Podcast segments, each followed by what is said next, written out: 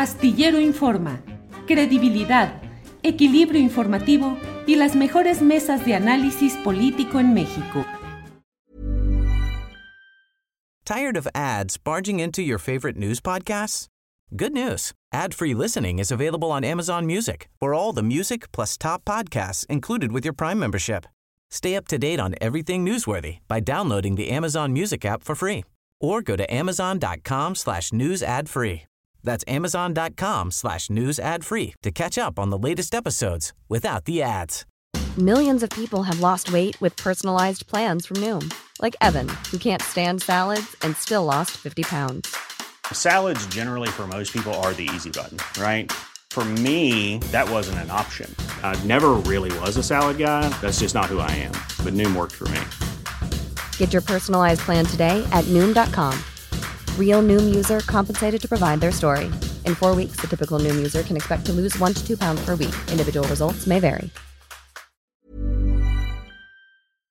Astillero Informa, credibilidad, equilibrio informativo y las mejores mesas de análisis político en México.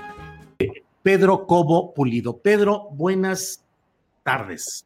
Tardes acá, noches por allá.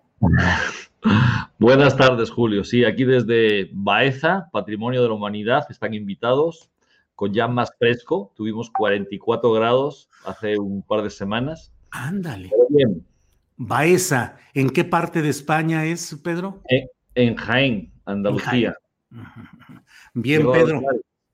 Gracias por aceptar esta posibilidad de platicar, eh, Pedro. Eh, licenciado en enfermería eres, luego eh, con título en historia, opinante sobre todo en asuntos de Medio Oriente, en medios televisivos, radiofónicos y prensa en México, y fundador y dirigente de la organización Sublevados, que se dedica a difundir el pensamiento conservador. Según entiendo, Pedro, si me faltó algo, por favor, agrégalo.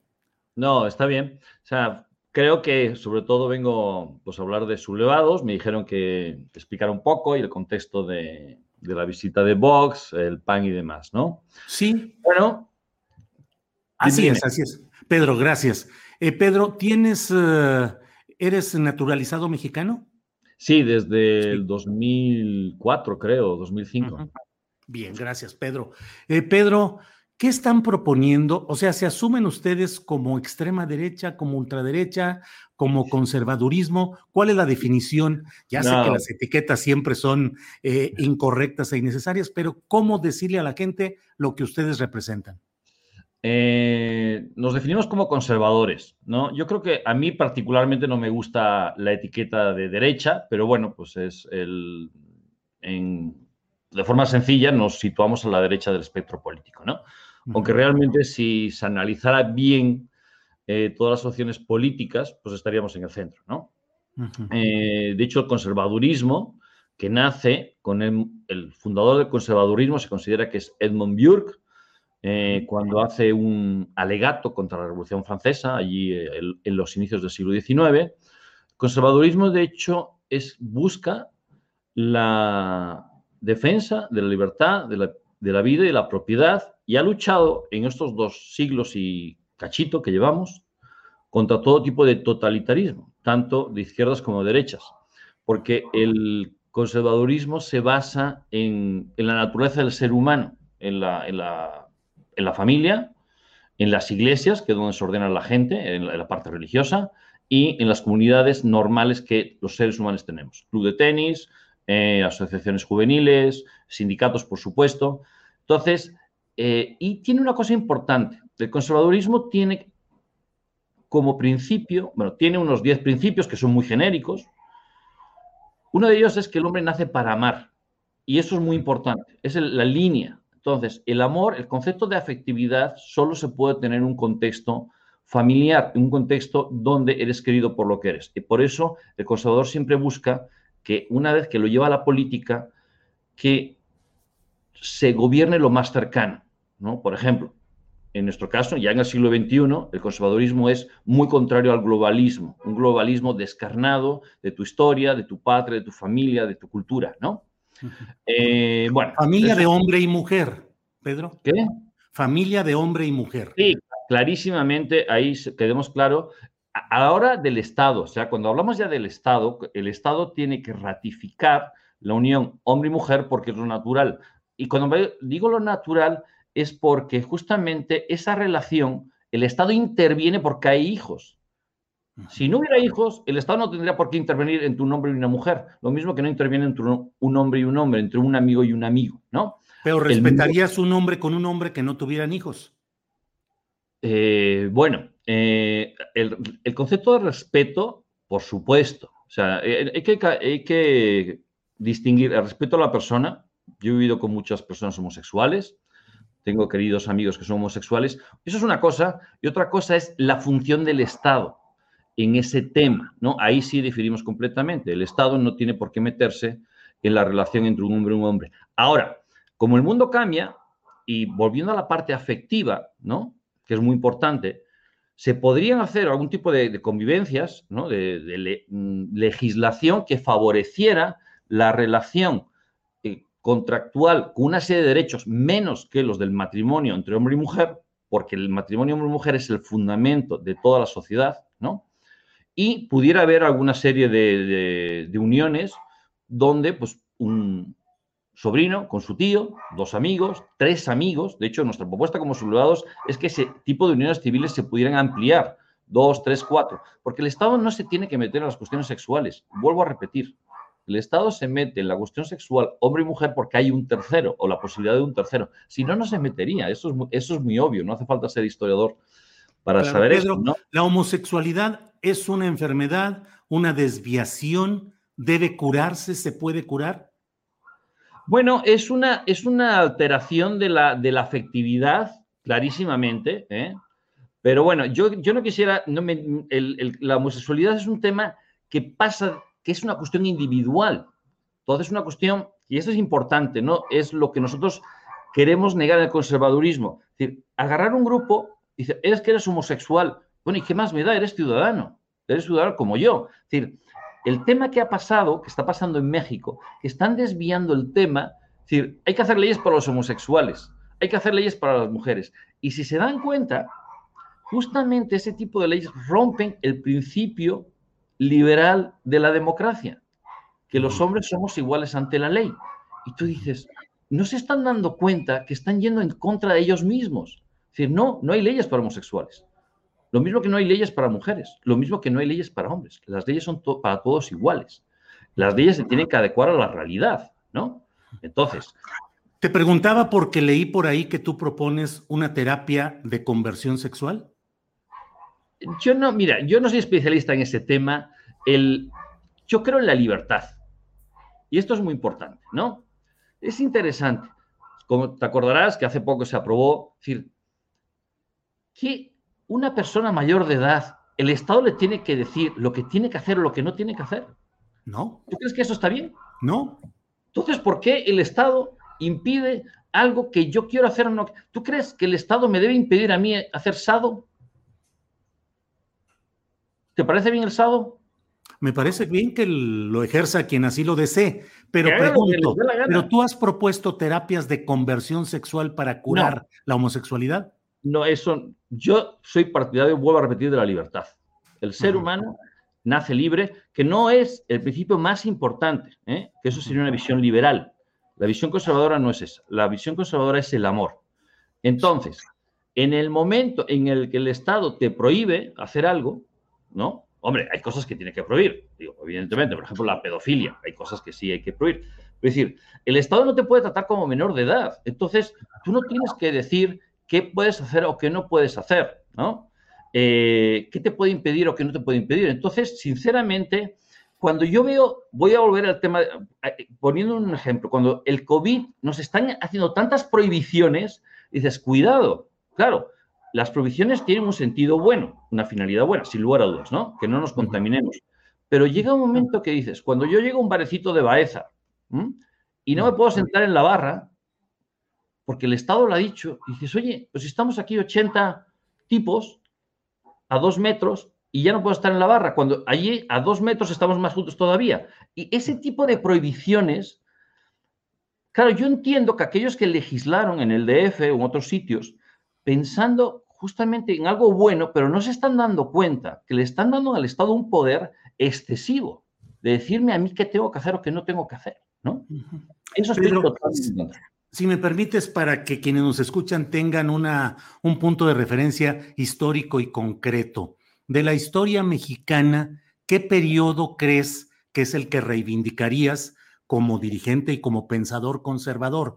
¿Cuál etapa para entender qué tipo de gobierno es el que ustedes propondrían y qué personaje o personajes de la historia mexicana reivindicarías y dirías, estos son los ejemplos a seguir?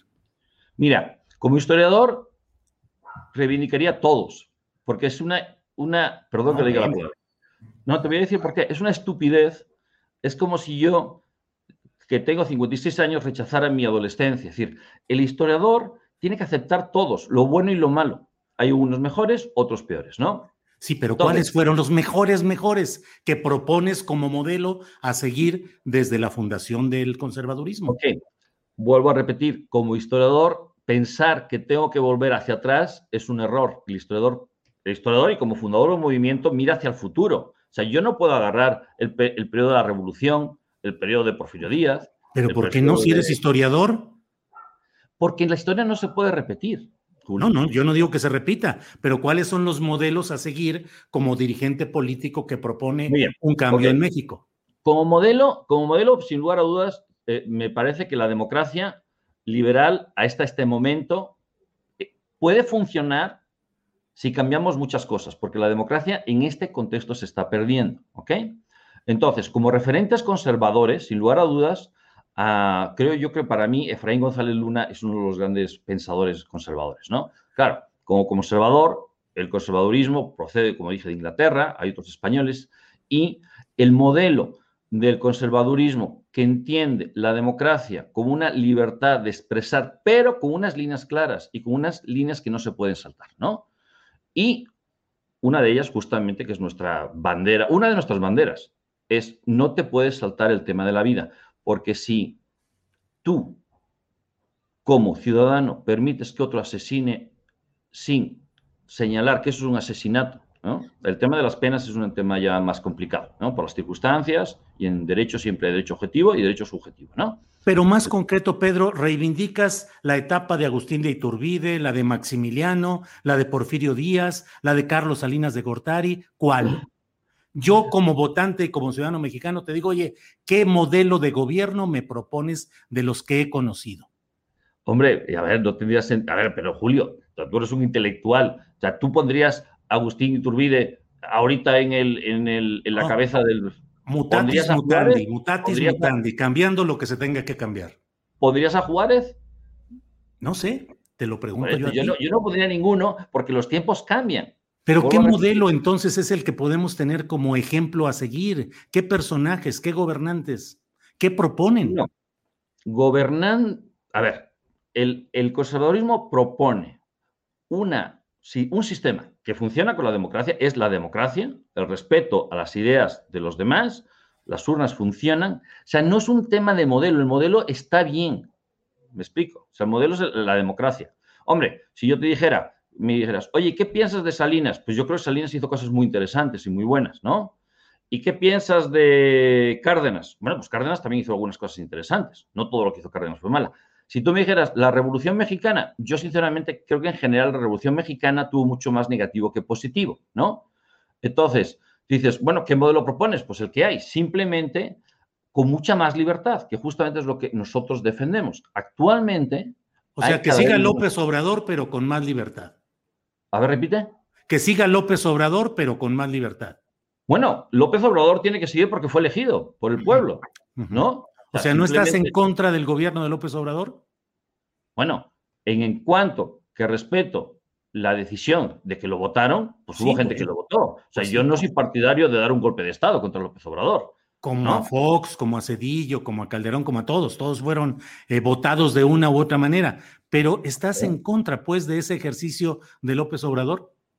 Bueno, hay muchas cosas de López Obrador que no me gustan, otras que sí me gustan. ¿Qué te gusta? Me encanta cómo trata a las feministas. Me encanta. ¿Cómo las trata?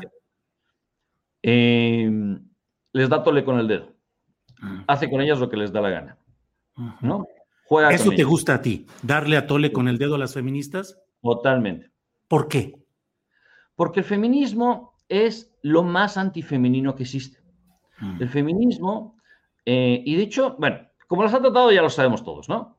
Entonces, como es muy antifemenino, como, como justamente el conservador piensa que la mujer, igual que el hombre, tiene los mismos derechos y las mismas obligaciones y la misma dignidad, el feminismo trata a las mujeres, volviendo al tema del, colectivo homosexual, como si fueran grupos em, discapacitados. O sea, hay que darles ventajas en todo, hay que apoyarlas en todo, hay que... y dices, oye, a ver, perdóname, voy a utilizar la, parafraseando a Cayetana, ahora de Toledo, dice, yo no necesito a los feministas, yo me defiendo a mí sola, ¿no? Entonces, un movimiento que... Mm, ¿Tired of ads barging into your favorite news podcasts?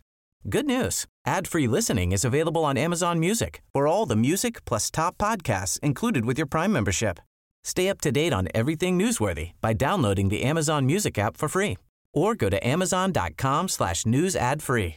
That's amazon.com slash news ad free to catch up on the latest episodes without the ads.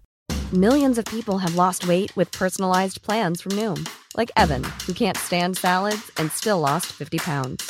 Salads, generally, for most people, are the easy button, right? For me, that wasn't an option. I never really was a salad guy. That's just not who I am. But Noom worked for me. Get your personalized plan today at Noom.com. Real Noom user compensated to provide their story. In four weeks, the typical Noom user can expect to lose one to two pounds per week. Individual results may vary. Continuamente se está quejando del varón, y de hecho, voy, a utilizar a Pablo Magluf, ¿no? A citarlo. El feminismo, de hecho, no es feminismo, es embrismo. Claro, ahí hablaríamos de, de feminismo liberal. Las actuales feministas liberales bueno, mejor dicho, las antiguas feministas liberales, porque las ya dejaron de ser feministas, ¿no? Camila Paglia, por ejemplo, una gran feminista que luchó por los derechos de la mujer, ahora critica al movimiento feminista. Dice, esto no tiene nada que ver. Claro. Eh, Helen Brooke Rose, por ejemplo, una mujer de izquierdas, ¿no? una gran académica norteamericana, dice, el feminismo esto es, es una verdadera locura. O sea, han perdido el, el sentido común, ¿no? Entonces, eh, volviendo un poco al modelo, el, modelo es el, que funciona. Claro, habría que modificar muchas cosas, por ejemplo, pero ahí entraríamos en política muy concreta, eh, que tampoco serían a lo mejor ideas de todas las personas de sublevados, ¿no? Porque hay que decir que el conservadurismo es un modelo prudencial. O sea, el conservadurismo no tiene una varita mágica. De hecho, el conservador, por definición, eh, niega las ideologías, porque ideología es un modelo intelectual que aplicas a la realidad, ¿no? Y obligas la realidad a aplicarse. Mientras que el conservador dice, bueno, ok, ¿cuál es la política? O sea, ¿el conservadurismo no es una ideología? No. De hecho, es, eso es, si, tú agarras cualquier libro, si agarras, por ejemplo, el más famoso, que es el de mm, Kirk, por ejemplo, ¿no? Lo dice muy claro. Eh, todos los tratados y dice, bueno, es que claro, definir el conservadurismo como por definición es prudencial y cambiante, lo que funciona en Inglaterra no funciona en Oaxaca.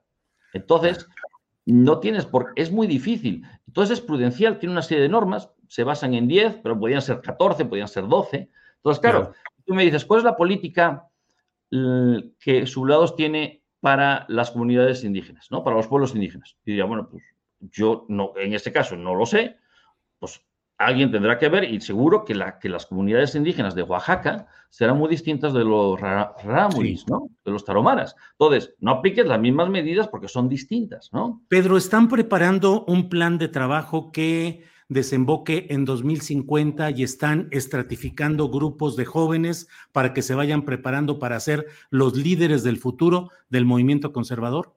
Sí, es nuestra idea, ¿no? esta mañana estuve escuchando a, Mario Santiago y a Tania Hernández y me, bueno, me pareció muy... Bueno, creo que difieren algunas cosas de sus apreciaciones acerca de lo que es el conservadurismo, aunque ellos hablan de la derecha, ¿no? Pero hay muchas cosas que, me parecieron adecuadas, es decir, son gente que, que, ha trabajado, que ha estudiado. Entonces, sí, la idea es, pues, lo normal, lo que hace cualquier persona normal que tiene estrategia, es lo que ha hecho la izquierda durante toda la vida, es lo que hizo la democracia cristiana en los años 40, ¿no? Es lo que hace cualquier persona seria. Cualquier persona seria que hace un movimiento plantea futuro, ¿no? ¿Cuántos están participando en este movimiento? Bueno, más o menos tenemos dos grupos, de uno de 14 a 18, 20 y otro de 20 a 35. Es gente joven y más o menos estamos unos 100, ¿no? Unos 100. 100, 100 sí, eh, activos, muy activos. Después tenemos muchos seguidores. Bueno, nuestro Twitter va, va creciendo, gracias a Dios. ¿Con la idea de constituirse en partido o sumarse a un partido que sería Acción mm, Nacional? Eh, no, a ver, ¿cuál es, ¿cuál es nuestra idea, Julio? El, tema es, nuestras bases intelectuales son, por una parte, eh, la espiral del silencio de Noel Newman, cómo se rompe una, toda una mentalidad eh, de pensamiento único, ¿no? Claro, o sea, tú partes de una premisa, de una serie de premisas, eh, que tú, y si, vamos a todos los programas de, comentadores políticos en México, te das cuenta que la inmensa mayoría en temas fundamentales, ¿no? Piensan de la misma manera. Si tú lees el Reforma, ves el Universal, incluso la jornada, en tema de aborto, eh, matrimonio homosexual, etcétera, etcétera, piensan feminismo, piensan exactamente igual. Entonces, ¿qué tenemos que hacer nosotros? Si nosotros queremos cambiar la sociedad, queremos llegar, de hecho, queremos llegar, digo, me estoy atrancando un poco porque no me gusta, repito, la palabra derecha, pero una derecha popular, la derecha tiene que llegar al pueblo. Y otra cosa que dijo, yo creo que Tania, que me gustó mucho, el conservadurismo se basa en el sentido común. Y ella lo decía, claro, esa parte no, no estoy de acuerdo con ella, como si fuera algo negativo. bueno, es que a la gente lo que le preocupa no es, ¿no? Como salió en el video de Litaga hace dos días, que profesores se dedicaran a difundir que se dijera todes dices, oye, ¿tú crees que la universidad se tiene que dedicar a esto? La universidad se tiene que dedicar a ver cómo agarramos una comunidad indígena perdida que lleva 500 años de atraso, por ponerlo pronto, y a ver cómo los incorporamos y a la vez que no pierdan su identidad. Eso es lo interesante, lo que tiene que hacer un intelectual, ¿no? Pedro, derecha popular, ¿te refieres a más cercana en el esquema de donde estás geográficamente y que es tu lugar de origen en España, ¿te refieres más cercanía al Partido Popular o a Vox? Mira, no, el Partido Popular es como el pan, es ni chicha ni limoná, ¿no? No es, no, es nada, ¿no? Ideológicamente. El Partido Popular, eh, de hecho, el día en que se negó a cambiar las leyes del aborto, hay un famoso articulista que escribió un periodista, perdón, que escribió un artículo y dijo, hoy, eh, tenía mayoría absoluta, estamos hablando del 13, 12-13. Dice, hoy el Partido Popular ha perdido su mayoría absoluta. Se hizo así, porque cuando un partido deja de defender con fuerza su ideario, la gente se le va, ¿no?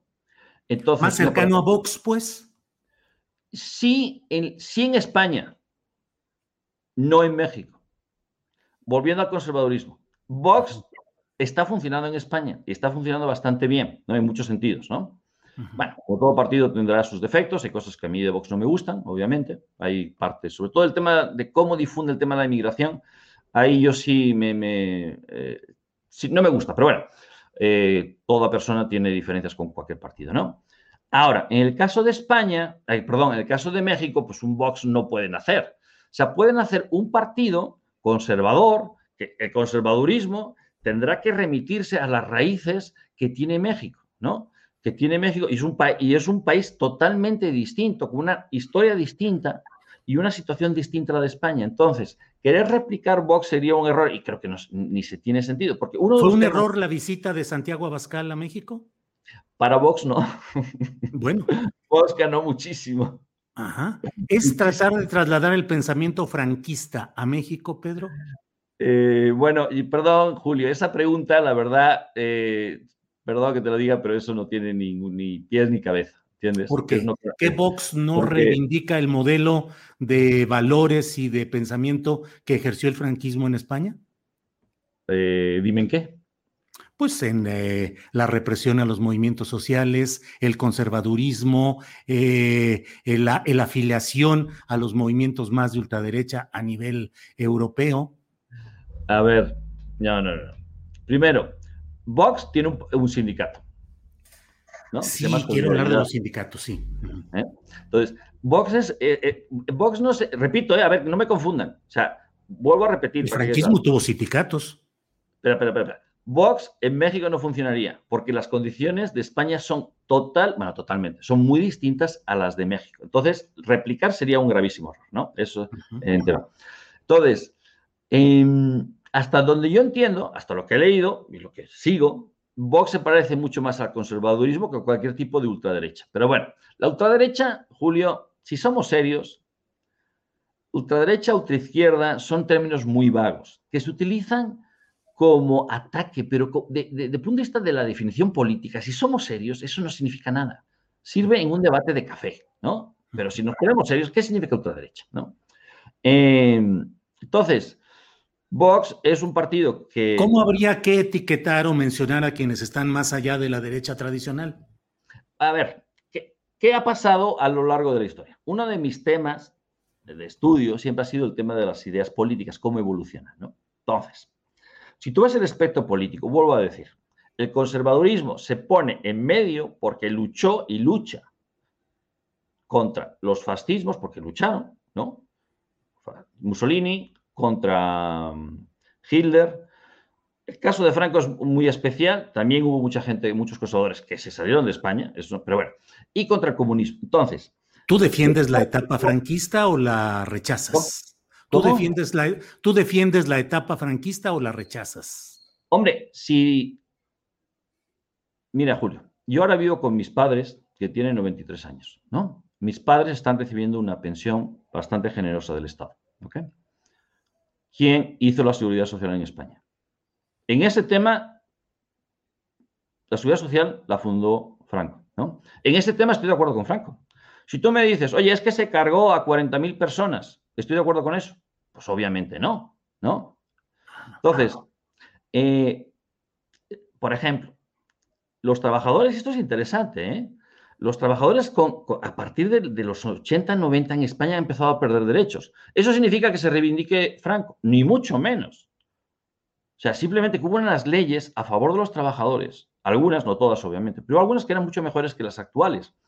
Entonces, tú dices, vos quiere volver al franquismo. Pues yo no he escuchado a nadie absolutamente que quiera hacer eso, ¿no? O sea, Vox es un partido, sí, de derecha, para mi criterio. Cuando lees los principios es un partido conservador. Ellos no se definen como conservadores. Es, por, bueno, pues es una cuestión suya, ¿no? Entonces, em, sí, yo me siento mucho más identificado con, con Vox en España, sin lugar a dudas, con el Partido Popular, ¿no? Pero vuelvo a repetir, no sería posible pasar Vox a, México, tal como es, no, ni mucho menos. Claro. Pedro, llevamos 20 minutos, te agradezco mucho, se ha ido como agua esta plática, ojalá y tengamos otra. Solo querría cerrar porque tenemos ya a nuestros siguientes invitados ya en lista, ya, ya listos para entrar, pero te quería preguntar, eh, ¿está en los planes de sublevados y los tuyos como profesor universitario que eres? el crear un sindicato de profesores universitarios conservadores? No, no, no, no, no, eso, no, eso no ha salido de ningún sitio. Digo, no sé dónde ha podido salir. No, para nada. O sea, el Sublevados tiene como función la formación de jóvenes para que intelectualmente y que comuniquen para cambiar la opinión pública y generar una opinión pública donde surjan, crear el humus, o sea, romper esta espiral del silencio que nos han hecho, no nos dejan hablar, gracias, y te lo doy, eh, gracias por, la, por el espacio, de tal manera que de ahí saldrán, pues saldrán políticos, saldrán periodistas, saldrán periódicos, saldrán editoriales. El tema cultural, no nos ha dado tiempo de hablar el PAN y el tema cultural. El gran tema que ha perdido el PAN fue el cultural. Lo que vimos el otro día, lo que vimos en la Corte Suprema, lo que hemos visto muchos es los 12 años que gobernaron el PAN no hicieron nada por el tema cultural. La derecha, o si quieres llamarle centro en este caso, para no molestarles, ¿no? Váyase que se ofendan y me, echen del país, ¿no? Porque están muy sentiditos, ¿no? Como se le acerca a alguien que parezca derecha, uff, ¿no? Bueno, pero no, te pueden echar porque eres ciudadano mexicano. sí, mexicano. Bueno, pero quién sabe, ¿no? bueno, era una broma, ¿no? dices, bueno, es que les da miedo, pero esto es interesante. ¿Cuál es la maravilla de López Obrador? Que se trae al único presidente del único país, bueno, aparte de Corea, comunista, y se lo trae y le da igual. Y dice, estos son mis pantalones. Esto es lo que hace un líder político. Defiende sus ideas. Cuando tú tienes a unos tipos que les da vergüenza llamarse de derecha y ya no se sabe si son de derecha, si son de movimiento ciudadano o de partido, porque ya no se sabe lo que son. Entonces, claro, ¿cuál es tu visión como hombre de izquierda que eres? ¿Qué visión te dan? Pues de pena ajena, propia y ajena, y de ustedes, por lo menos dígase lo que son, ¿no? Bueno, entonces, eh, el tema cultural del PAN sería interesantísimo. Justamente la derecha o el centro derecha, si lo quieres llamar, si ha perdido espacios es porque se olvidó de la cultura. Nosotros queremos llegar a la cultura. Pedro, muy agradecido de esta oportunidad de platicar. Ojalá y tengamos otra oportunidad más adelante. Y por hoy, gracias y seguimos en contacto, Pedro. Gracias a ti, Julio. Un abrazo. Que bien. Hasta... Para que te enteres del próximo noticiero, suscríbete y dale follow en Apple, Spotify, Amazon Music, Google o donde sea que escuches podcast. Te invitamos a visitar nuestra página julioastillero.com.